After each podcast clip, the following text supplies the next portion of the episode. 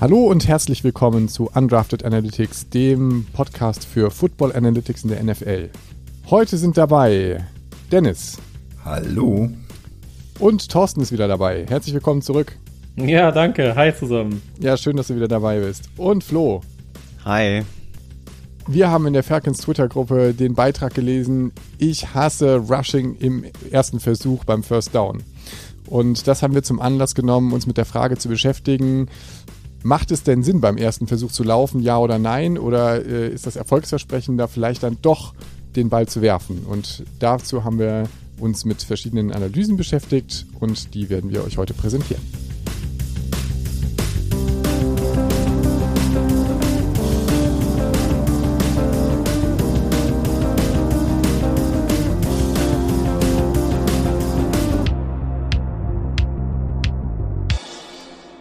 Ja, ich als eingefleischter Seahawks-Fan äh, muss ja auch immer wieder mit Bedauern feststellen, dass äh, Pete Carroll auf die äh, altbekannte und beliebte Methode Rush, Rush und wenn dann nichts mehr geht, äh, den Pass einstreut ich kann da den Frust der Falcons-Fans absolut nachvollziehen. Ähm, man wundert sich immer wieder, warum trotz eines Elite-Quarterback wie Russell Wilson ähm, erstmal versucht wird, äh, der, den Ball zu laufen. Und ja, das haben wir zum Anlass genommen, uns mal anzuschauen, okay, bringt das denn was? Äh, so jetzt mal wirklich auf die nackten Zahlen geschaut. Oder ähm, macht es unter unserem großen Stichwort Data-Driven Decision Making nicht vielleicht doch Sinn, ja, andere Entscheidungen zu treffen und wenn ja, unter welchen Voraussetzungen? Dennis, was haben wir uns dazu angeschaut? Ja, wir haben uns angeschaut, was passiert, wenn man beim First Down läuft. Relativ, relativ simpel. Ähm, naja, was heißt simpel? Ähm, also wir haben uns angeschaut, inwiefern ist das Ganze erfolgreich, wenn ich beim First Down mich für einen Laufspielzug äh, entscheide oder aber wenn es zu einem Passspielzug beziehungsweise zu einem Sack kommt, äh, den wir also als Versuch äh, eines Passspielzugs äh, in, in der Hinsicht interpretieren. Und was bedeutet jetzt erfolgreich? Erfolgreich heißt, der Drive kann fortgeführt werden. Das bedeutet, also das ist jetzt das First Down und es kommt dann eventuell zu einem Second und Third Down, vielleicht auch noch zu einem Fourth Down. Aber nach dieser Serie geht es äh, weiter mit einem neuen First Down und das wäre dann erfolgreich. Also nicht etwa wenn der Drive mit einem Punkt endet oder so etwas in der Art, sondern es, wir, wir schauen uns immer nur diese Serie von First, Second und Third Down, eventuell mit einem Fourth Down, ähm, schauen wir uns an und ob danach dann mit einem First Down weitergemacht werden kann. Und? Was ist dabei herausgekommen? ja, also wir haben ähm, erstmal reingeschaut und äh, das ähm, könnt ihr alle da draußen in unserer ähm, ersten Grafik auch nachvollziehen wie ist das denn eigentlich in der Historie gewesen? Und äh, da schauen wir jetzt an dieser Stelle die Jahre, die vollständigen Seasons von 2016 bis einschließlich 2020 an, also die letzten fünf vollständigen Seasons. Und schauen da eben auf die First Downs in, in diesen Seasons und wofür haben sich die Teams entschieden. Und wenn man die letzten fünf äh, angesprochenen Seasons anschaut und da den NFL-Schnitt anschaut, dann kommt man auf 79,8 Prozent Erfolgsquote bei einem No-Rushing First Down. Also es wurde nicht dafür gelaufen im, im ersten Versuch, während es beim Rushing First Down nur 77,4 Prozent sind. So und bei dem nur hat man jetzt hoffentlich die Anführungszeichen gehört, denn 79,8 zu 77,4 wie seht ihr das? Ist das ein Riesenunterschied? Also ich hätte ihn tatsächlich noch größer erwartet, muss ich sagen. Also ähm, bei diesem ganzen Frust, der sich da aufstaut, wenn der Running Back wieder in die volle Box reinläuft und äh, nach ein, zwei Yards gestoppt wird, vielleicht trübt das auch so ein bisschen die, äh, die Wahrnehmung. Also ich persönlich hätte den äh, Unterschied noch, noch größer eingeschätzt, muss ich sagen. Wobei man ja dazu sagen muss, dass bei diesen 77,4 äh, Prozent ja auch ähm, Spielabfolgen dabei sind, wo eben am Anfang nur äh, ein Rushing äh, Attempt äh, vorgenommen wurde, ja, also am Anfang wurde eben gelaufen und dann könnten ja rein theoretisch auch zwei Passing Plays gefolgt sein, ne? Und das in allem äh, führt ja dann Richtig, auch zu ja. 77,4 Prozent. Genau, richtig. Allerdings können eben auch auf der anderen Seite bei dem No-Rushing First Down ähm, am Anfang ein Sack für minus 10 Yards gestanden haben. Ja. Ähm, oder eben eine Incompletion. Auch, auch das könnte der Fall sein. Und das, äh, Flo, trifft aber ja genau den Punkt, dass wir hier eben in beiden Balken, die wir hier sehen, ähm, sowohl positive als auch negative Plays, ähm, jetzt mal ganz allgemein gesprochen, oder auch in EPA haben. Und trotzdem kommt es eben zu diesem Unterschied. Und der Unterschied ist, wenn wir jetzt wieder mal einen statistischen Test zu Rate ziehen, also können wir wirklich davon ausgehen, dass dieser Unterschied eine, eine Bedeutung hat, dann sagt uns ein statistischer Test an dieser Stelle, ja, die beiden haben, oder dieser Unterschied, der ist wirklich signifikant an der Stelle. Also wäre die Schlussfolgerung zu sagen, ja, Rushing beim First Down ist wahrscheinlich eine eher schlechtere Idee. Ja, was ich schon mal interessant finde, ja, weil wir haben eine Abfolge von drei bis vier Spielzügen, ja, also vom ersten bis zum vierten Versuch und allein schon die Entscheidung beim ersten Mal äh, äh, wirkt sich schon auf alle folgenden Versuche sozusagen auf. Hm? Genau. Das heißt, wenn die Coaches auf Analytics hören, dann wird in der Zukunft nur noch gelaufen. Äh, äh, nur noch geworfen im ersten Versuch. Ja, das, das, wollen wir, das wollen wir ja gleich noch mal einmal ein bisschen mehr diskutieren, ob, ob dieser Umkehrschluss dann wirklich so gilt, weil das ist ja manchmal leicht gemacht, äh, einfach zu sagen, im Umkehrschluss gilt das dann so, aber nicht immer unbedingt mit, mit der Realität vereinbar. Äh, aber zuvor vielleicht nochmal, wenn man wirklich diese fünf Seasons sich anschaut und das dann jetzt mal auf Teams runterbricht, in Klammern, das sieht man auf der ersten Grafik jetzt mal unter dem Strich, da sind nämlich zwei Teams besonders herausgegriffen. Dann ist es bei diesen beiden Teams, den Tennessee Titans und den Indianapolis Colts so, dass die beiden die einzigen waren, wo dieses Verhältnis eben umgekehrt ist. Also wo Rushing First Down ein bisschen mehr erfolgsversprechend war, als es das No Rushing First Down war. Aber auch hier haben wir dann natürlich auf, auf das Team das bezogen, einen Signifikanztest gemacht und dieser Unterschied, der ist eben nicht signifikant.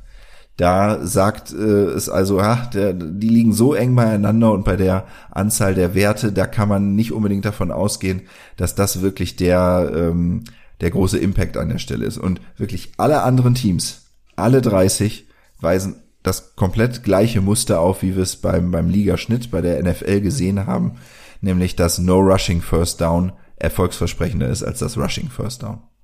Flo, hilf mir nochmal mit der Signifikanz. Was machen wir jetzt damit? Äh, genau, äh, an der Stelle vielleicht nochmal, Undrafted Analytics äh, präsentiert einen neuen Signifikanztest, ja, nach dem Welch-Test, äh, den wir schon äh, vor einigen Folgen mal äh, hier eingeführt hatten, kommt jetzt ein neuer Name und der nennt sich der Fischers Exact Test. Ähm, ja, kann man glaube ich als Spezialform des äh, Ski-Quadrat-Tests sehen. Aber ja, wem das jetzt alles noch nichts gesagt hat, ich versuche es mal ein bisschen einfacher. Man kann sich also vorstellen, man hat so eine Art 2x2-Matrix ja, von Ereignissen. Äh, in unserem Fall ist das jetzt eben, wir haben einen Rush, äh, einen Rush oder einen Pass ja, und dann quasi gegenüberliegend dazu äh, ist, geht der Drive weiter oder der Drive wurde gestoppt. Ne? Und so wurden ja dann eben auch die Prozente hier berechnet, also diese 79,8 Prozent für No Rushing im First Down und 77,4 für Rushing im First Down. Und jetzt kann man sich die Verteilung eben der entsprechenden Events anschauen und dieser Fischers Exact Test sagt dann eben, ob diese beiden Achsen ja voneinander abhängig sind oder eben nicht. Und ja, hier haben wir eben festgestellt, dass die beiden voneinander abhängig sind. Also ähm, je mehr gepasst wird im ersten Versuch, desto erfolgreicher sind wir auch am Ende des Tages. Und für die beiden Teams, äh, wo eben das Verhältnis umgekehrt ist, also wo ähm, Rushing leicht erfolgsversprechender ist als ein Passversuch, also die, die Titans und die Colts, ähm, kann man da sagen, der Unterschied ist einfach so gering, dass es letztlich eigentlich keinen Unterschied macht, also dass wir quasi eine Art 50-50 Chance haben? Heißt das das am Ende? Ja, also er sagt einfach, dass der Unterschied von den beiden Ereignissen eben nicht signifikant ist. Ich weiß nicht, Dennis, hast du noch ein besseres Wort dafür? Ja, ich, ich würde es versuchen, vielleicht, Raphael, es macht eben, also ob es jetzt ein Erfolg wird oder nicht, hängt an der Stelle, Flo hat das ja gerade mit dieser Abhängigkeit erklärt, hängt eben nicht davon ab, ob's No Rushing oder Rushing ist, sondern von zumeist anderen Gründen. Während mhm. der Unterschied oben beim NFL-Schnitt eben signifikant ist und deswegen kann man sagen, ja, das hängt davon ab. Was wähle ich denn aus? Wähle ich einen Passspielzug aus oder wähle ich einen Laufspielzug aus? An dieser Stelle noch einmal ein kleiner Einschub zu dem gerade Gesagten. Um eine höhere Verständlichkeit zu erreichen, waren wir an der Stelle aus statistischer Sicht äh, etwas ungenau. Ein statistisch signifikanter Unterschied bedeutet natürlich nur, dass wir die Nullhypothese verwerfen können. Das heißt also die äh, Nullhypothese der Unabhängigkeit der, äh, des Ergebnisses äh, in Abhängigkeit eben von äh, dem gewählten äh, Spielzug. Der Umkehrschluss gilt auch nicht. Das heißt nicht, dass wenn ein, wenn der Test zeigt, dass der Unterschied nicht signifikant ist, dass dann automatisch die Nullhypothese gilt. Das gilt eben nicht. Dies hier noch einmal zur Klarstellung nur für die Statistikexperten unter euch.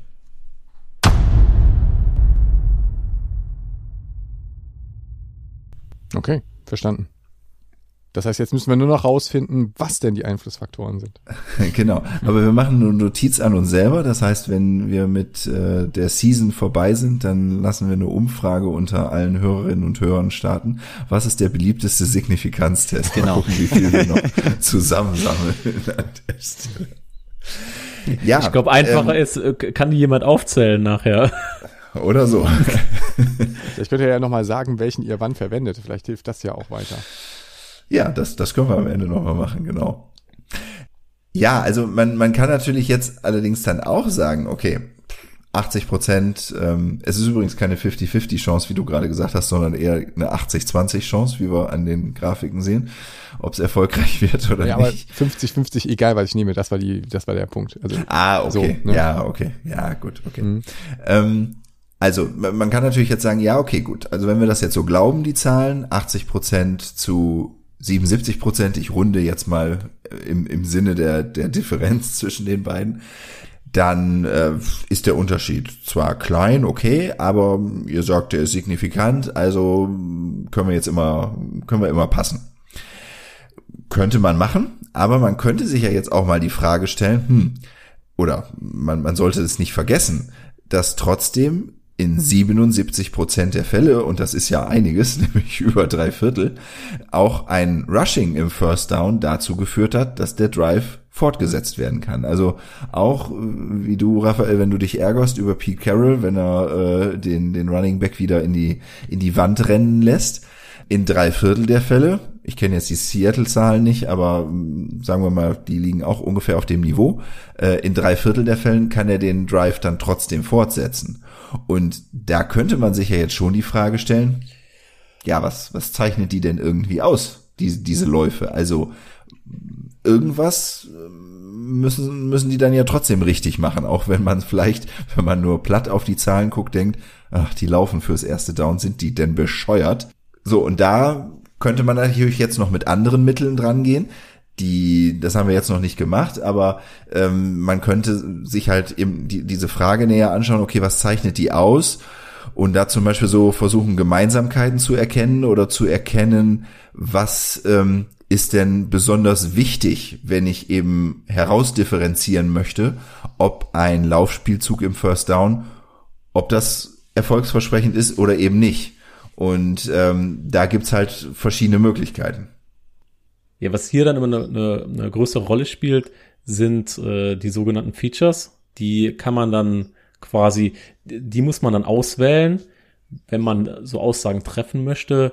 Welche, was hilft uns denn dabei, nachher die Entscheidung dann zu treffen? Also so ein Feature, das ist nichts anderes als ein Merkmal. Das könnte zum Beispiel die Startposition sein oder irgendwelche anderen Ereignisse, die das Spielfeld oder die Spielsituation gerade ausmachen. Wenn wir uns mal so ein bisschen dran erinnern, ähm, an vorherige Folgen, wo wir so ein bisschen die Spielzustände erklärt haben. Das könnte dann zum Beispiel so ein bisschen ein Hinweis darauf sein. Also ähm, wie gesagt, Startposition, vielleicht was sagt die Uhr gerade an, äh, wie ist der Punktestand, das könnten ja alles so welche Faktoren oder Merkmale sein, die relevant sein könnten.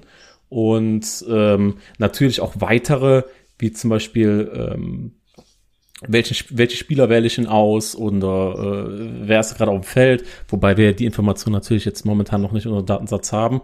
Aber das sind alles so Merkmale, die man dann äh, heranziehen kann, um solche Aussagen nachher treffen zu können. Das Interessante ist da, dass man meistens, wenn man so per Data, Data Science rangeht, dann kann man natürlich mit Fachwissen, Fachwissen ist da immer total wichtig, dass man das äh, mitbringt, ähm, wenn man dann solche Probleme angehen möchte, weil die man vorher weiß man nämlich nicht, welche Merkmale denn wirklich wichtig sein werden. Das heißt, deswegen testen wir die auch immer. Das heißt, äh, diese ganzen statistischen Tests oder sonst irgendwas, die könnten auch hilfreich sein, um nachher zu schauen, welche Merkmale denn eigentlich unsere Frage beantworten. Es kann nämlich passieren, dass äh, wir Merkmale heranziehen, die nachher äh, einen viel größeren Einfluss haben als andere. Das kann man dann so ein bisschen gewichten auch. Also du siehst dann irgendein Feature, also jetzt ein Merkmal, hat immer die, die, die größte, den größten Ausschlag, das hat den meisten Einfluss darauf, was äh, wir quasi ausdrücken wollen. Und dann kann man die so der Reihe nach sortieren. Es gibt aber dann auch so Merkmale, die ähm, das zum Thema, dass man Fachwissen heranziehen muss und vorher noch nicht weiß, die das nachher auch nach unten ziehen können. Also wenn wir von, von irgendwelchen Modellen sprechen oder so, wenn wir jetzt mal Richtung Machine Learning schielen, wenn wir da über so Algorithmen sprechen, die äh, könnten dadurch auch Schaden annehmen, wenn man da jetzt irgendwelche Features reinpackt, die äh, sogar das Modell mehr, also unsicherer machen. Genau, aber aber ne, was man als als anfassbares Beispiel vielleicht äh, könnte ich mir vorstellen, dass die Game Clock zum Beispiel jetzt nicht so viel damit zu tun hat, ob ein mhm. Runplay jetzt erfolgreich ist oder nicht. Ne, also ist jetzt einfach mal eine Hypothese von mir, müssten wir dann natürlich überprüfen. Aber wenn ich jetzt mal die Game Clock mit reinnehme, dann frage ich mich in erster Linie, okay, warum sollte jetzt ein, ein Running Back sich anders verhalten, als wenn die Game Clock äh, jetzt höher steht oder niedriger steht? Ne, ist jetzt mal so eine Hypothese oder vielleicht mal ein Beispiel, um zu, mhm. zu sagen, okay, da, so ein Attribut oder so ein Feature, wenn ich das dann mit in mein Machine Learning Modell mit reinnehme, könnte dann dieses Machine Learning Modell eben äh, unschärfer machen. Okay, das heißt, es geht darum, auch Feature zu wählen, die wirklich relevant sind. Also die jetzt wirklich auch eine Aussagekraft mhm. haben. Ja, und in diesem Falle würde es darum genau. gehen, dass der Algorithmus am Ende möglichst gut vorhersagen soll, auf Basis der Parameter, die ich vor einem Lauf habe, ähm, ist das Ganze erfolgreich. Also wird das äh, eher zu den 77,4 Prozent gehören oder eben zu mhm. den verbliebenen 32,6 Prozent an, an der Stelle.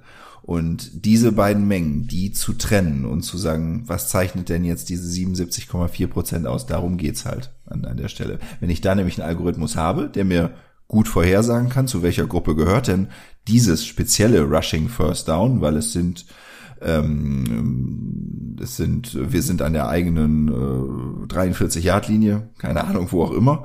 Und auf der Uhr steht das und das und ähm, es ist regnerisches Wetter und ähm, gestern habe ich Nudeln gegessen. Dann ist es besonders erfolgsversprechend und äh, in den und den anderen Fällen eben nicht. Wenn dieser Algorithmus eben damit sehr, sehr gut ist, dann sagt er uns eben auch, so wie Thorsten das gerade erklärt hat, welche Merkmale sind denn besonders wichtig und dann sind das eben Entscheidungshilfen dafür. Ob ich nicht vielleicht doch beim ersten, beim First Down ähm, einen Laufspielzug. Also call. reden wir jetzt quasi mit einem Tool, das vergleichbar ist mit dem Fourth Down Bot, nur in dem Fall jetzt ein First Down Rushing Bot. Ja, theoretisch kann man auch so ein Ding dafür bauen, ne? Also warum nicht? Du sagst ja dann quasi, was ist die Tendenz eher, ne? Möchtest du jetzt eher laufen oder eher passen? Könnte man auch so als Mit Empfehlung geben. Parametern. Ja. Also hier in, in diesem Beispiel ging es jetzt halt eher so darum, okay, die Zahlen sagen erstmal, ihr sollt einfach nur passen, passen, passen, passen. Ähm, aber vielleicht gibt es ja gute Gründe. Wir, keiner von uns ist jetzt NFL-Headcoach und ähm, auch viele von, von den Analytics-Leuten da draußen sind nicht unbedingt NFL-Headcoach. Und vielleicht hat dieser NFL-Headcoach in der speziellen Situation aber einen guten Grund dafür zu sagen, ich möchte jetzt einen Laufspielzug an, ansagen. Ähm, und dann tue ich mich ganz persönlich, das sage ich ganz offen, schwer damit, das einfach generell abzukanzeln. Und finde das eben schwer, nur auf die Zahlen zu gucken und zu sagen, das ist eine Blackbox, du tust jetzt bitte das und das. Und immerhin sind ja auch 77,4 Prozent erfolgreich beim First Down, wenn, wenn sie, wenn sie laufen. Und dann wäre es eher viel besser zu sagen, den Headcoach an die Seite zu nehmen, als Partner zu nehmen, ähm, und zu sagen, okay, also du möchtest jetzt gerne dann und dann das callen, verstehe ich, dann such dir aber mal bitte die und die Fälle raus, wo wir sagen, da sehen wir es noch als besonders erfolgsversprechend an. Also wir versuchen in diesen 77,4 Prozent zu landen und nicht einfach aus allem diese, diese Relation zu haben, sondern das eben zu verschieben und, und da noch erfolgreicher zu werden. Ja um jetzt den, den, Kreis auch zu schließen, also die Grafiken, die wir nachher auch veröffentlichen werden und über die wir gerade hauptsächlich gesprochen haben, die geben natürlich nur den, den generellen, ja sagen wir mal, Schnitt wieder, ne? Also ob wir jetzt quasi No-Rushing oder Rushing gehen. Und äh, was wir eben versucht haben zu erklären über die Merkmale und über die diese ähm, Machine Learning-Algorithmen, wo man das genauer machen kann, wo, wenn man dann diese ganzen äh, Attribute und Merkmale damit reinnimmt, dann kann man das natürlich auf einer spezifischen Situation dann anwenden. Das kann nämlich sein, dass, dass das dann auch äh, ganz anders ist, je nachdem, wie der Spielzustand gerade ist. Ne? Also das sind ja so Sachen, die dann noch zu ja mehr oder weniger offen bleiben, die man sich mal anschauen kann, um zu schauen, äh, ja, lass uns mal einen Algorithmus draufwerfen, der vielleicht sagen kann, ja, wir haben jetzt diesen Spielzustand. Was machen wir denn jetzt? Äh, ist es jetzt besser, okay, passen wir jetzt oder laufen wir jetzt im ersten Versuch?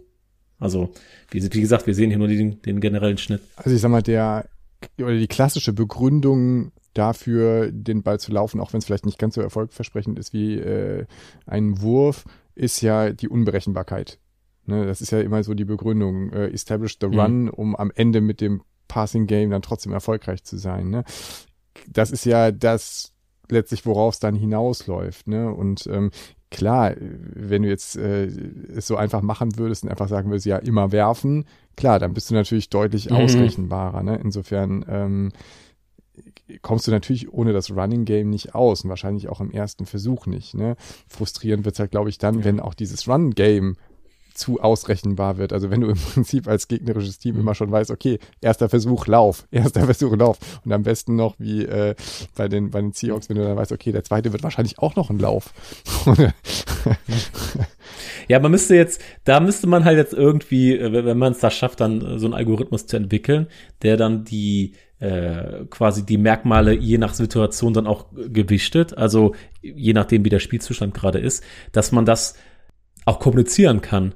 Sprich, wir haben ja äh, die Merkmale, die sehen wir nachher. Das ist übrigens äh, diese, diese Feature Importance, wie man das auch nennt, diese, ja, äh, Merkmalwichtigkeit, sage ich jetzt mal. Das ist ja eine Methode, quasi diese Blackbox, die wir schon mehrmals erwähnt haben, so ein bisschen ja, durchsichtiger zu machen. Also normalerweise wissen wir nicht so richtig, was da passiert äh, in diesen geschlossenen Algorithmen, aber so eine Feature Importance gibt da so ein bisschen wieder, wie das denn aussehen könnte. Also was ist denn wichtig da? Es ist zwar immer noch mehr oder weniger ziemlich dunkel da drin, aber das gibt schon mal so eine Tendenz, gibt schon mal so eine, so eine so eine generelle Tendenz darüber. Und wenn man das dann schafft, da so gegebenenfalls, also das ist jetzt nur so ein bisschen, ich, ich bin jetzt einfach mal so ein bisschen, wenn man das dann schafft, dann so, so einen Algorithmus zu, zu entwickeln, der dann solche Sachen äh, klar kommunizieren kann, also was wichtig ist, welche Sachen wichtig sind, dass man das quasi dann auch an Spielern dass man den das trainiert. Also, dass man versucht, da die Welten Data Science und äh, Sport da so ein bisschen zusammenzuführen, dass man das jetzt nicht so komplex macht, dass die jetzt quasi, wenn die jetzt im ersten, äh, also im ersten Versuch jetzt sind und dann erstmal tausende Berechnungen im Kopf durchführen müssen, das macht ja keiner. Also, das müsste dann irgendwie so, so verinnerlicht werden, dass man dann so, so, so Algorithmen entwirft, die dann das runtergebrochen haben, wo man dann einfach basierend auf der Spielsituation, also Spielzustand, dann solche Sachen dann ähm, auch entscheiden kann. Damit man auch nicht immer die gleiche Entscheidung trifft. Ne? Man möchte ja auch nicht berechenbar sein. Ja, und dann haben uns das Ganze aber auch noch für die aktuelle Saison angeschaut. Das ist unsere zweite Grafik, ob sich da der Trend äh, fortsetzt, ob er sich bestätigt. Zumindest erstmal jetzt bis, bis Woche 8 äh, sind das die Zahlen, die wir da einbeziehen konnten in die Analyse und für den NFL-Schnitt sieht's auch weiterhin genauso aus. Ähm, die ähm, Zahlen sind ja ins, insgesamt etwas höher, was was die, was den Erfolgsfaktor betrifft, aber der der Abstand äh, zwischen zwischen den beiden, der ist wirklich sehr sehr ähnlich, äh, so auch auch jetzt in 2021. Und es ist sogar so, dass es für äh, drei Teams da bis bis Woche acht in den Daten sogar schon ähm, ja, ein, ein signifikantes Ergebnis, einen signifikanten Unterschied äh, gibt. Das sind nämlich Dallas, Green Bay und äh, New England. Und da ist es eben so, auch da No Rushing First Down erfolgs ähm, deutlich erfolgreicher als es das ähm, Rushing First Down ist und die Abstände hier bei diesen drei Teams und deswegen sind die auch schon jetzt nach, nach dieser kurzen Zeit oder zumindest in dieser Zeit äh, signifikant, die sind, äh, sind erheblich. Also wir haben hier einen Unterschied von, von zehn Prozentpunkten bei, bei Dallas, von fast elf Prozentpunkten bei Green Bay und äh, sogar von fast 15. 15? Ja, fast 15. Ja, ungefähr 15 Prozentpunkten bei New England. Also ähm, wenn New England sich für einen Rushing First Down entschieden hat, sind sie wirklich 15 Prozentpunkte weniger erfolgreich gewesen und konnten den Drive fortführen, als das beim, beim Passing Play der Fall war. Und das sind halt schon wirklich richtig deutliche Unterschiede. Vielleicht eine kleine Beruhigung für Raphael an der Stelle. Also Seattle ist da jetzt ja nicht drin. Das heißt, da liegt es ein bisschen länger beieinander. Also Pete Carroll nicht ganz so böse sein, wenn er mal wieder ja, Rushing ich glaube, die liegen aber insgesamt einfach so schlecht, egal ob Passing oder Rushing. Insofern ist es in der Saison auch egal. Ja. okay, du hast schon abgeschrieben. Äh, abgeschenkt. Die Saison ist abgeschenkt. Ja.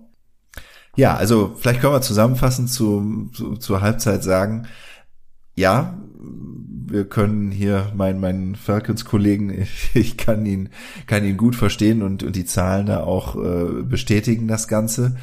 Wenngleich ähm, es hier auch, also es gibt einen signifikanten Unterschied, ja, wenngleich aber auch eben man nicht aus dem Auge verlieren sollte, dass ein hoher Prozentsatz von äh, Rushing im First Down dann trotzdem zu einer Fortsetzung führt.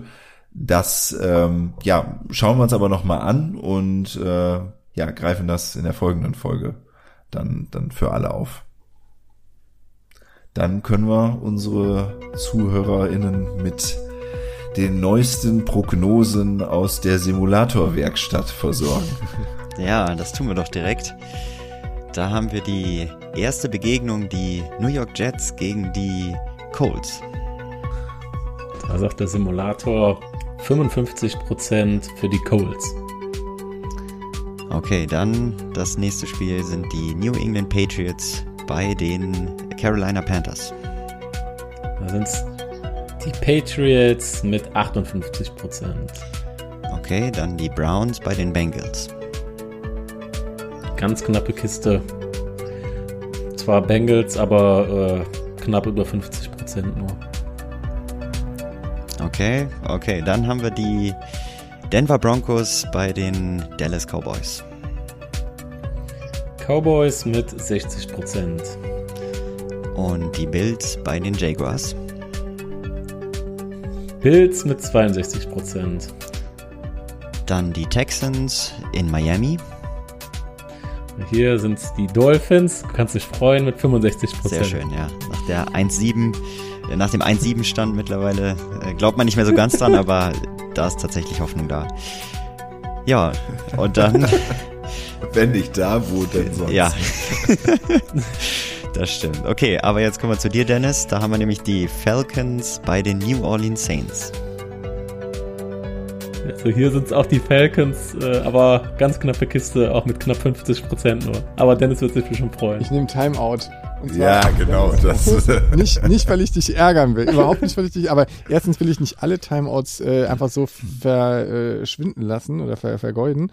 Ähm, aber ich finde auch ansonsten die Prognosen relativ überzeugend und äh, hier wird's als enge Kiste gekennzeichnet, aber ja, also ich denke schon, dass die Saints in dem Spiel ein leichter Favorit sind. Ähm, ja, wird, wird man sehen. Ich würde aber, also wenn ich tatsächlich Geld setzen müsste, würde ich es eher auf die Saints als die Falcons setzen. Wenn dann Ja. noch der Heimvorteil dazu kommt. Wir haben ja jetzt noch gar nicht über vergangene Wochenende geredet, aber dass die Saints dann auch gegen die Bucks gewonnen haben. Spricht schon dafür, ja. Ja, und äh, die Falcons haben sich jetzt äh, bei den äh, mit, gegen die Panthers nicht mit mit Ruhm bekleckert.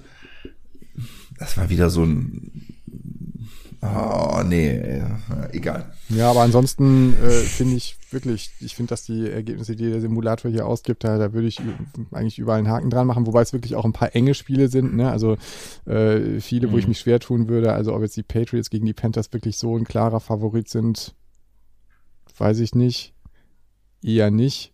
Und äh, Browns Bengals 50-50 würde ich ziemlich genau so auch sehen. Das kann so oder so ausgehen. Die sind auch einfach, äh, ich finde auch, es ist eine Saison, wo so viele Mannschaften so inkonsistent oder so inkonstant sind, unkonstant. Ähm, und mh, also ich finde, diese Saison irgendwelche Prognosen abzugeben, super schwierig. Also ich fand so, letzte Saison war es irgendwie viel eindeutiger. Da, da waren äh, Mannschaften viel, viel konstant. Also die Chiefs letztes Jahr war ja war ja bis zum Super Bowl eigentlich ein Durchmarsch mehr oder weniger und das fehlt dieses Jahr eigentlich. Also an die Cardinals glaube ich irgendwie noch nicht so ganz. Äh, und ich war ja letzte Woche da mit meiner Prognose auch richtig gelegen, ne? Muss ich nochmal betonen. Ja, hast du. Äh, gesagt, ja. äh, erste Saisonniederlage Ja. und da haben wir sie. Gut, gegen Green Bay kann man auch mal verlieren, ne? Ähm, Wir, wir verneigen uns. Dankeschön. Ja, vor dieser einen richtigen Prognose. Hast du gut Äh, gemacht. ansonsten war es ja eher ein Spieltag der Überraschungen, ne? Also Ja. ich, also die die Ja. Bengals, äh, die die habe ich ja eben größten abgefeiert. Ja, letzte Woche haben sie noch getwittert, äh, Do we have your attention right now? Ja, weil sie ja äh, gewonnen haben äh, überraschenderweise und jetzt haben sie gegen die äh, New York Jets verloren. Äh, ist natürlich Mit Ersatzquarterback. genau, mit Ersatzquarterback. Aber ja, ich bin ja zuversichtlich, Raphael, weil du hast ja keinen Timeout gezogen. Also du glaubst, dass die Bengals tatsächlich gegen die Browns gewinnen. ja. Ähm, naja, wie gesagt, ne, also der Simulator gibt eine 50-50-Geschichte aus ähm, und so sehe ich das Spiel auch tatsächlich. Also die, die Browns stehen in ihrer Division ja eh ganz, ganz unten und die Bengals an zweiter Mhm. Stelle. Aber das gibt's nicht wieder, finde ich. Also äh, die, die Browns sind aber auch wirklich auch eins von diesen inkonstanten Sch- äh, Mannschaften, wo man irgendwie nie so richtig weiß, was man eigentlich kriegt. Ne? Äh, das kann richtig gut sein, kann aber auch richtig Mist sein. Mhm. Also Ja, das ist, ist eine ganz, ganz äh, interessante Sache hier. Also vor allen Dingen, wir haben ja gerade schon über die über die äh, Bengals gesprochen, da hat der Simulator war sich auch relativ sicher letzte Woche, ne? 75 Prozent gegen die Jets und ja, Ja, das war ja auch. Ja. Aber er lag Ja, mit der hohen ne- Prozentzahl auf jeden Fall bei, bei den Rams richtig. Das war, Äh. das war deutlich. Ja. das stimmt. Ja, da hat man einen Highscore, ne, mit 85 Prozent. genau. Ja, das war ja auch echt so ein Spiel. Also ich hab's, hab's schon gar nicht erst gesehen. ne? Ich habe mir dann die Zusammenfassung irgendwie notgedrungen dann doch kurz angeschaut auf, auf YouTube und ähm, als es dann, ich weiß gar nicht mehr, wann im Ende drittes Viertel irgendwas noch zu null stand, paar 30 zu null oder so. Ja, das war irgendwie absehbar, ne? Insofern, Flo, Dolphins, Dolphins, diese, die, die nächster Spieltag gegen die Texans, kann man sich doch Chancen ausrechnen. Da kann was Ja, werden. ich bin zuversichtlich. Aber nochmal zu den Rams. Die haben jetzt Von Miller Ja. geholt aus Denver, ne? Das wollte ich mir für die Jetzt zweite, zusammen- für die zweite Two-Minute-Warning aufheben. Jetzt hast du schon rausgehauen, ja. Aber Ach so, Entschuldigung. Ja, Ja, okay. genau. Aber jetzt zusammen mit Aaron Donald, ähm, ja, ist bitter, ganz bitter. Das ist echt, ja, ihr müsst noch mal gegeneinander, ne? ja, ja. Die, die haben wir noch mal. Die Rams. Es wird äh, der der der arme äh, Russell Wilson sollte dann wieder auf dem Platz stehen, aber ich weiß nicht, ob er da wirklich Lust zu hat. also er wird ja von äh, Aaron Donald sowieso in, in großer Regelmäßigkeit gesackt. Und wenn jetzt noch Von Miller dazu kommt, dann äh, viel Spaß, ja. Ich weiß gar nicht, ob ich mir das Spiel antue. Mal gucken. Hast du beim letzten Mal auch gesagt. Ja, ich glaube, ich habe es auch nicht gesehen. Gut, genau. Im zweiten Teil haben wir uns äh, nochmal die Mannschaften angesehen und ähm, uns die verschiedenen Running Back Duos, die es ja auch häufig sind, äh, plus Ergänzungen, ja, angesehen und mal geschaut, was die so im Einzelnen gemacht haben. Ja, und Genau. was haben sie gemacht? Ja, Genau, also die, ja, die Idee war halt zu sagen, okay, jetzt haben wir vorhin uns äh, das First Down angeschaut und, und was äh, die Running Backs da produzieren konnten. Aber jetzt dann nochmal ähm, zu schauen, wie, wie verteilt sich das eigentlich, wann, wann werden die eingesetzt, wie viel erreichen sie, ähm, ist ähm, vielleicht auch mal eine, eine ganz interessante Geschichte und haben dazu ähm, was vorbereitet. Und zwar sind das jetzt immer so zwei Auswertungen, die, die man ja, parallel sich anschauen kann. Das wäre dann einmal natürlich auf Teamebene, also immer nur zu schauen, wie ähm, oder was leisten die Running Backs innerhalb eines Teams.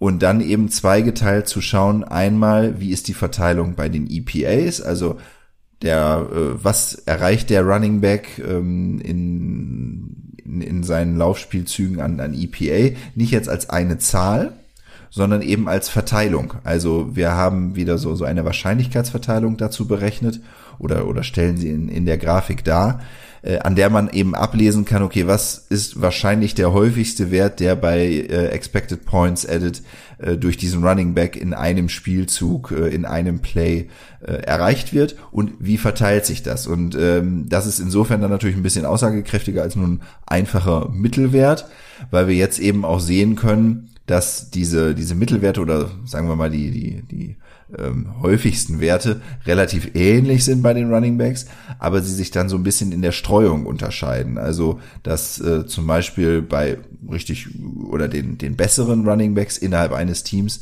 ähm, dass da die Ausschläge zu den höheren Expected Points eben ein bisschen größer werden. Das ist so der eine Teil. Kommen wir gleich noch auf, auf ein paar Spezialfälle. Aber einmal zu schauen, okay, wie ist die Verteilung der Running Backs innerhalb eines Teams, was die Expected Points Added betrifft. Und das zweite ist, das ist auch so eine ähm, Wahrscheinlichkeitsannäherung. Ähm, deswegen sind alle diese Kurven auch so, ja, so Art schön wellenartig und, und nicht irgendwie mit so spitzen Kanten drin. Ähm, das andere ist ähm, eine Annäherung dessen, wie häufig wird denn der jeweilige Running Back an einer bestimmten Position vom Team eingesetzt. Das heißt, da sehen wir auf der, auf der äh, waagerechten Achse die äh, Feldposition, also ist es eher zur eigenen Endzone hin oder ist es eher zur gegnerischen Endzone hin und dann aufeinander geschichtet jeweils die Anteile der Läufe, die dieser Running Back in dieser, an dieser speziellen Position ähm, im, im Laufe bekommt. Und wie gesagt, es ist so ein bisschen ausgeglichen. Das heißt, das ist jetzt hier nicht immer eine, Akt, ähm, eine exakte Zahl, weil auch nicht jeder Running Back jetzt vielleicht an jeder Feldposition schon zumindest einmal eingesetzt wurde. Ähm, sondern es ist dann halt so, so eine Wahrscheinlichkeitsverteilung da ähm, gemittelt, die ergeben dann halt diese etwas smoothen Abläufe an der Stelle. Genau, und das kann man sich jetzt halt für jedes Team anschauen. Und was wir gemacht haben, ist, wir schauen uns die beiden bisher zumindest so vermeintlich, weil gucken wir mal auf die Yards-Zahlen, äh, vermeintlich produktivsten Running Backs an und fassen alle weiteren, wenn es denn mehr noch als einen weiteren gibt, äh, in, in einer äh, sonstige Gruppe zusammen. Ansonsten, wenn bisher durch das Team nur drei Running Backs ähm, eingesetzt wurden, dann schauen wir uns auch die drei natürlich äh, spezifisch und, und einzeln an. Genau, und wir nehmen euch jetzt quasi mit auf eine Live-Analyse, während wir uns die einzelnen Teams anschauen und äh, genau, können wir mit den, mit den äh, Favorite-Teams starten. Ja, also die, die Sache ist halt, wir haben jetzt hier, das, das können die ZuhörerInnen natürlich jetzt nicht mitsehen, aber wir haben jetzt hier bei uns die, die Analyse geöffnet und können jetzt quasi jedes Team einzeln auswählen und jetzt auf Zuruf uns quasi anschauen, wer uns denn da so interessiert und, und was wir dann feststellen. Und die, über die wir besonders reden werden, da werden wir euch natürlich die Grafiken im Nachgang zur Verfügung stellen. Dann könnt ihr auch da drauf gucken. So, Raphael hat den ersten Wunsch. Ja, also es gibt natürlich so ein paar ähm, Mannschaften, wo das äh, Running Play besonders ausgeprägt ist oder durch besonders gute Running Backs auch äh, geprägt ist. Und ähm, darüber hinaus gibt es natürlich auch Mannschaften, die uns äh, unabhängig von ihrem Laufspiel interessieren. Ähm, wir können ja mal mit den Browns starten, die ja einfach zwei extrem starke äh, Running Backs haben mit ähm, äh, Nick Chubb und Kareem Hunt. Ähm, wie sieht's denn da aus? Genau. Genau. Dann schauen wir mal auf die, ähm, auf die Browns und da haben wir eben Nick Chubb und Kareem Hunt und weitere.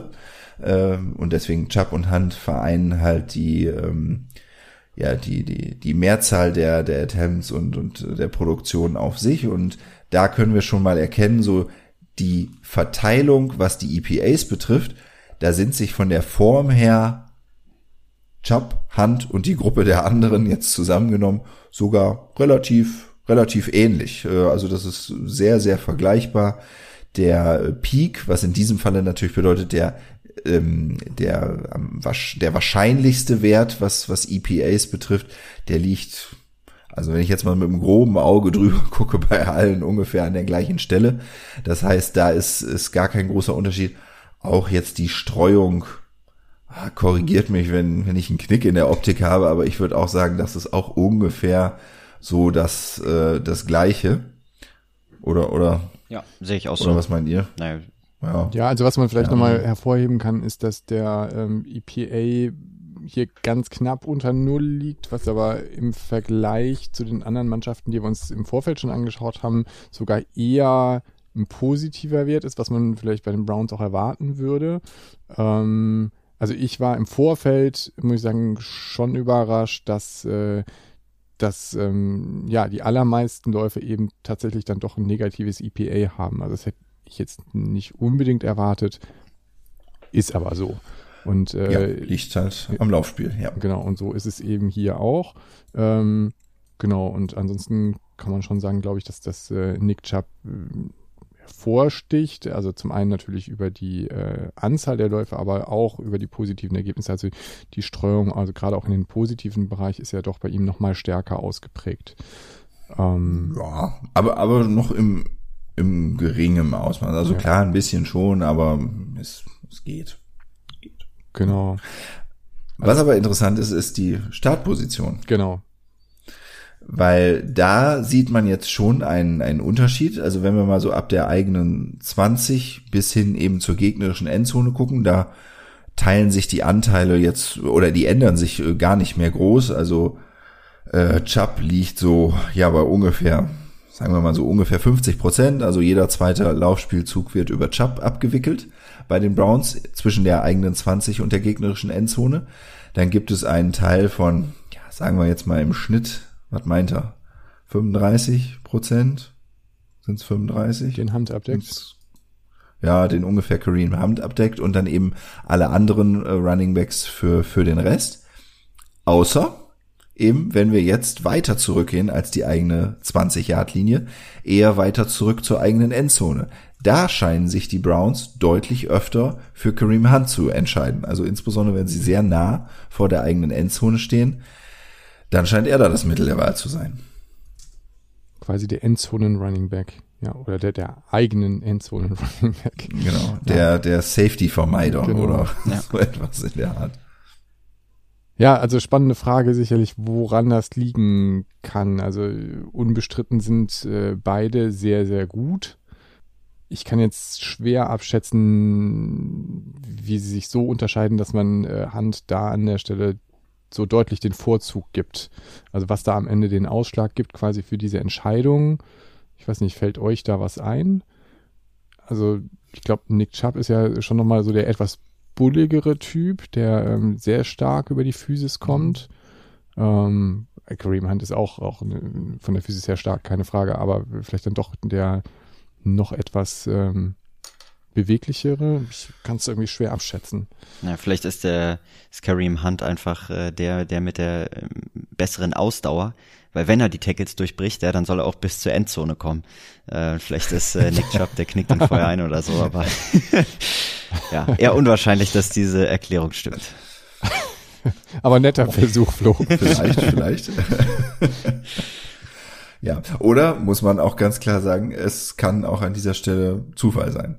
Ähm, das ähm, ist nicht, nicht ausgeschlossen. Genau, ist natürlich auch so, dass Aber- die äh, Runs, die an der eigenen Endzone starten, jetzt nicht so häufig vorkommen. Ne? Ähm, das kommt dann vielleicht auch noch dazu. Ja, ja, ja. Und wir sind, wie gesagt, hier sind wir bei ganz aktuellen Daten, also aus den ersten Wochen der aktuellen Season. Äh, ist jetzt keine komplette Season. Ähm, wäre vielleicht dann auch nochmal interessant, wie, wie sich das Bild dann zum Ende der Saison hin ähm, darstellt, dann können wir ja auf diese Art und Weise mal die, die Playoff-Teams oder so untersuchen. Gut, welches Team wollt ihr euch noch anschauen? Wo wollen wir noch mal reinschauen? Also Kommen mich, Titans auf jeden Fall. genau, wollte ich auch gerade sagen, Tennessee Titans gibt's ja auch einen aktuellen Anlass, Ja, äh, sich da okay. mal den Running Back genauer anzuschauen oder das Staffing auf der Running Back Position. Genau, vor allem der Fuß des Running Backs muss sich jetzt genau angeschaut Genau. werden. Ne? Ja. Gut, gucken wir mal auf die Tennessee Titans. Ja, und wenn man Ja, sich die anschaut, dann kann man äh, den, den Ernst der Lage, glaube ich, ganz gut erkennen. Ähm, also wenn ihr euch die Grafik bei uns anschaut, dann werdet ihr außer Derrick Henry nicht so wahnsinnig viel sehen. Also der, der dominiert sehr stark äh, seine Kurve und auch seine, se, seinen Anteilsblock, wenn man das mal so sagen darf. Ja, was heißt dominiert sehr stark? Es gibt fast nur Derrick Henry. Also das ist ähm, Wie heißt der andere Ja. nochmal? McNichols? Mac Nichols, ja. Äh, aber jetzt, äh, Ich wollte es ehrlich gesagt auch mal gerade nachschauen. genau, ich habe nämlich, äh, die Tage habe ich jetzt äh, bei ESPN Ja. gelesen, dass die Saison für die Titans ist damit gelaufen, wenn Derrick Henry, Henry tatsächlich so lange ausfällt, wie man jetzt denkt. Ähm, und also die Grafik, die untermalt diese Story. Ja, vielleicht kann man es einfach nochmal beschreiben. Also, wie gesagt, ne, es ist tatsächlich so, dass ähm, also es, es bestätigt sich auch, wenn man die Spiele sieht, aber äh, das zeigt sich hier in der Grafik eben auch nochmal ganz deutlich. Ähm, außer, außer Derrick Henry gibt es quasi kein Laufspiel bei den Titans und ähm, wenn man sich die Spiele anschaut, dann weiß man einfach, welche mh, Dominanz er da auf den Platz bringt und äh, wie, wie, wie stark die Titans eben auch von seinen Läufen abhängen. Also ähm, die ganzen Big Plays und äh, die, die, ähm, ja, die, die laufen alle über Henry und ähm, das werden bittere Wochen für die Titans. Ja, man muss auch ähm, vielleicht noch als Erklärung sagen, diese Grafiken, die wir hier gemacht haben, wir haben uns wirklich ausschließlich auf richtige, in Anführungszeichen, richtige Running Backs bezogen. Denn insbesondere im Fall von den Titans ist es so, äh, Jeremy McNichols ist jetzt nicht der zweite äh, Rusher im Team, sondern das ist Ryan Tannehill. Ähm, und ansonsten gibt es halt wirklich nur, nur Derrick Henry. Ja, bleibt spannend. Mal gucken, was das jetzt bedeutet. Wahrscheinlich in jedem Falle First Down Rushing ist erstmal gestorben. Das heißt auch so Geschichten wie ähm, Jet Sweeps oder so sind hier jetzt gar nicht berücksichtigt, ne? Also wenn äh, die, die Receiver die Bälle bekommen und laufen. Richtig, es geht nur um Running Backs Ja. hier. Ausschließlich Nominelle, Running Backs. nominelle Running ja, Backs, ja. Genau, genau. Ja, mal sehen, was mit den Titans passiert. Also das Bild ist jedenfalls bisher jetzt eindeutig. Ja. Jetzt können wir uns doch mal eins von unseren Teams anschauen. Thorsten, willst du die Chiefs mal sehen? Ja, das würde mich auch interessieren. Gerne. Die haben ja mit ähm, ihrem Edwards Hilaire als, als Mm. Quarter, äh, Running Back ähm, ja durchaus auch einen starken Neuzugang. Ja. Also da muss man jetzt ja sagen, die Streuung ist wirklich oder die, die Kurven, die sehen ja fast exakt gleich aus oben beim, beim EPA. Mhm. Das ist schon okay, ein bisschen mehr, ähm, äh, ein bisschen auf der, man spricht dann im, im englischen Sprachraum immer von Fat Tails, also wenn die Ränder dieser Verteilung dick sind, also da eine höhere Wahrscheinlichkeit ist. Also auf der ähm, positiven EPA-Seite hat Clyde Edwards-Hilaire ähm, da doch ein etwas fatteren Tail sozusagen. Ähm, aber ansonsten liegen die vom, vom EPA echt sehr nah übereinander. Er und, und Williams und auch die anderen. Aber wo sie eingesetzt werden, das ist schon nochmal ein Unterschied.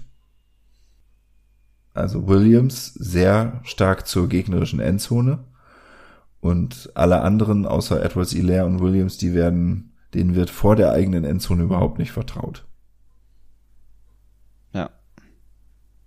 Ja, und Edwards Hilaire äh, tatsächlich immer an der 25-Yard-Linie, ne? Weißt du, ja, stimmt so. Ja, ja, das kann sein, genau. also der, Wenn der, der erste ja. Lauf nach dem Kickoff geht immer über Edwards Hilaire. Kann sich der Gegner schon mal drauf einstellen. Vielleicht. Ja, immer wenn es brenzlig wird, ne, wird Williams äh, gegriffen. Also äh, ganz nah an der eigenen Endzone oder dann halt an der Endzone des Gegners, ne? Ja. Das ist gut Oder, oder sagen wir mal in der Red Zone. in der Red Zone, genau. Ja, ab dahin, das Ja, stimmt. Ja, ja. Wir können ja mal auf die Falcons gucken. So. Jo. Ich äh, habe mich ja schon in internen Runden mehrfach äh, Ah. als äh, Cotterell Patterson Fanboy geoutet. Äh, der ist einfach genial momentan. Der hält die Falcons am Leben.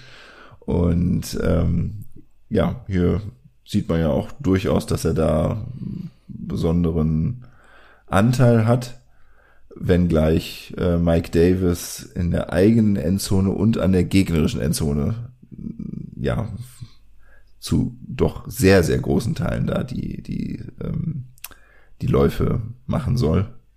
Also das finde ich schon spannend, dass ich, also da- zeichnet sich ja schon so ein bisschen Muster ab. Das müsste man sich vielleicht nochmal über alle Teams anschauen, aber dass es irgendwie offensichtlich so Endzonenspezialisten gibt. Oder dass es da ähm, Running Backs gibt, denen man da an der Stelle mehr vertraut oder was auch immer, oder die da äh, vielleicht eine andere Konstitution, Physis oder was auch immer mitbringen. Das heißt, äh, das wäre sicherlich auch nochmal ein schöner Untersuchungsauftrag, ähm, sich mal anzuschauen, ähm, ob, ob diese Endzonenspezialisten gewisse Gemeinsamkeiten haben. Oder ähm, Ja. ich hätte, ich hätte eine Hypothese. Es könnte ja sein, irgendwie Ball Security oder so. Weißt du, weil du willst halt an der eigenen Endzone willst du halt kein Fum, kein, kein Fumble produzieren. Und an der gegnerischen Endzone natürlich auch nicht. Aber gut, eigentlich willst du nie einen Fumble äh, irgendwie forcieren. Oder, Genau. ähm, und ähm, ja. eigentlich die, die, die du häufig einsetzt, also auch in der Mitte des Feldes, von denen sollte man ja auch erwarten, dass sie eigentlich den Ball äh, wenig fumblen. Ne? Wie sieht's denn vielleicht, können wir nochmal die, ähm, die Panthers sehen mit McCaffrey? Ah, okay, gut. Wegen der Verletzung ist er jetzt gar nicht so stark ausgeprägt, ne? Genau, ja.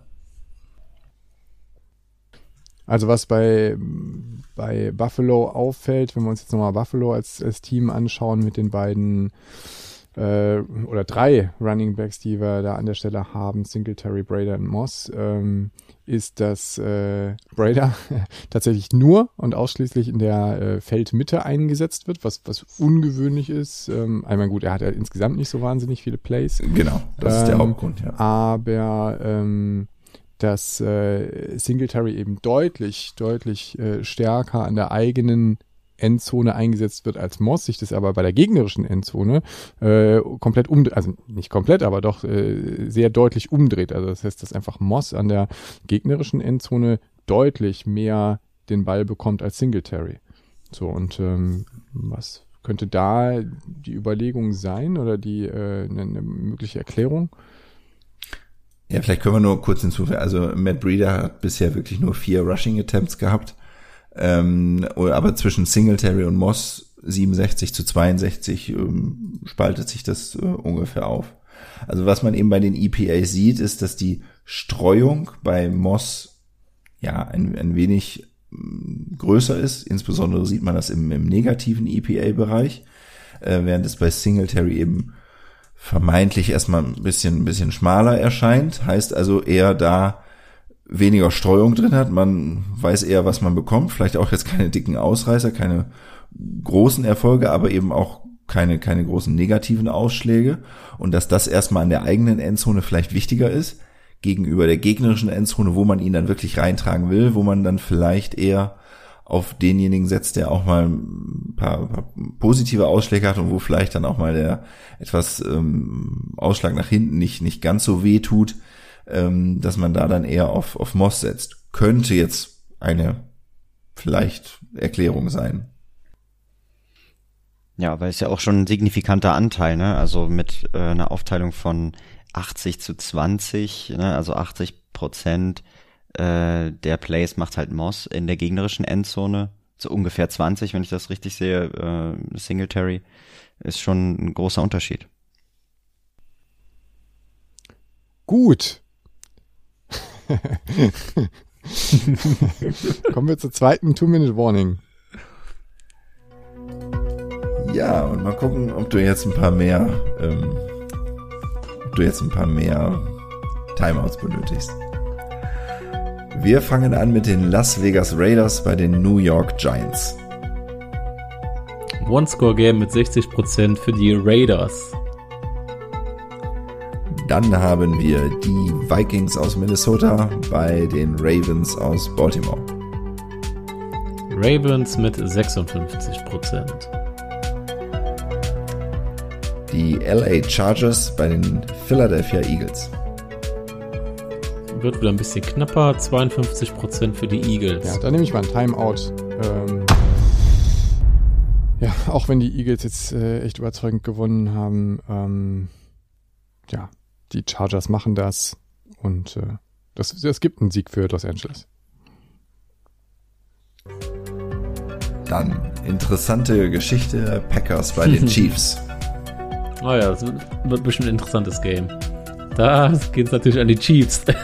Mit 56 Dann nehme ich Prozent. das nächste Timeout. Äh, die Chiefs sind im Moment einfach nicht wahnsinnig gut drauf. Auch jetzt, auch jetzt Ja. das Spiel, muss man sagen, war alles andere als überzeugend. Die Defense äh, kriegt da irgendwie nichts gebacken und auch die Offense ist nicht mehr so, läuft nicht so rund wie die letzten Jahre. Ähm, und die Packers dagegen sind echt, Mhm. ähm, haben einen guten Lauf, haben sich nach ihrer ersten äh, oder nach der Niederlage im ersten Spiel echt gut berappelt und ähm, ja, die gewinnen das. So, Ja, ich glaube, hier sieht man, dass der Simulator vielleicht auch noch ein bisschen zu sehr auf die Vergangenheit gewichtet ist, ne? Auf diese Vorsaisons quasi. Könnte sein. so, meine Prognose ist, es kommen keine weiteren Timeouts mehr.